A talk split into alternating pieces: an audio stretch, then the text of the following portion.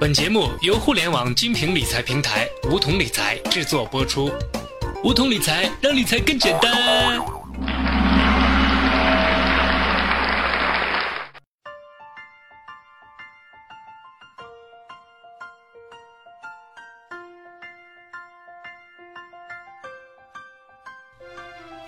收听梧桐电台，掌握理财要领。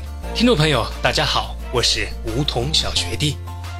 前几天，中国人民银行再次宣布降准降息，这已经是今年第五次了。很多老百姓都知道这个消息有好有坏，比如说还房贷可以少还一点利息了，股票也会应声上涨，但是相对应的存款利率会变少。比如这次降息之后，一年存款利息只有百分之一点五，这些都是降准降息带来的影响。最近小学弟无意中看到一篇文章，很好的解释了什么是降准降息。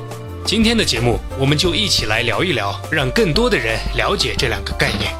我们先来说降准，降准的全称叫降低存款准备金率。这个存款准备金率是什么东西呢？降低这个能干什么呢？首先来说，银行是干什么的？我们都知道，它有两个功能，一是存款，二是贷款。比如乌鸡国最大的银行水晶银行有一百亿存款。然后贷款贷出去了九十九亿，只留下了一亿。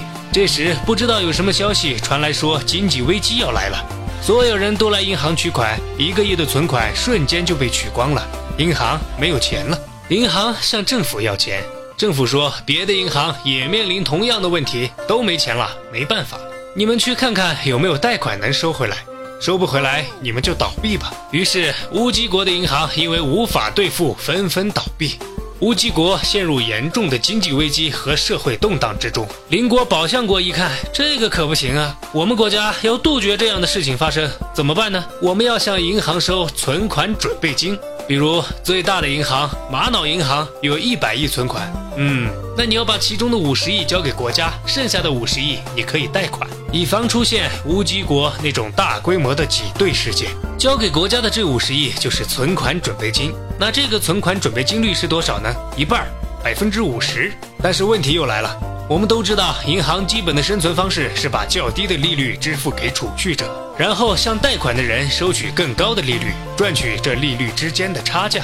可是玛瑙银行一下要交给国家百分之五十的存款准备金，这百分之五十国家是不付给你利息的，于是他只能向贷款的人要更高的利息来填补存款准备金的利率损失。这样一来，大家就都不贷款了，因为贷不起呀。所以老文的高速公路不修了。老普的购物广场也歇工了。国家虽然政治稳定，但是经济状况基本就是一潭死水。宝象国、乌鸡国的邻国烈马国吸取了这两个国家的经验，总结出了一条真理：存款准备金要收，但是收多少是个学问。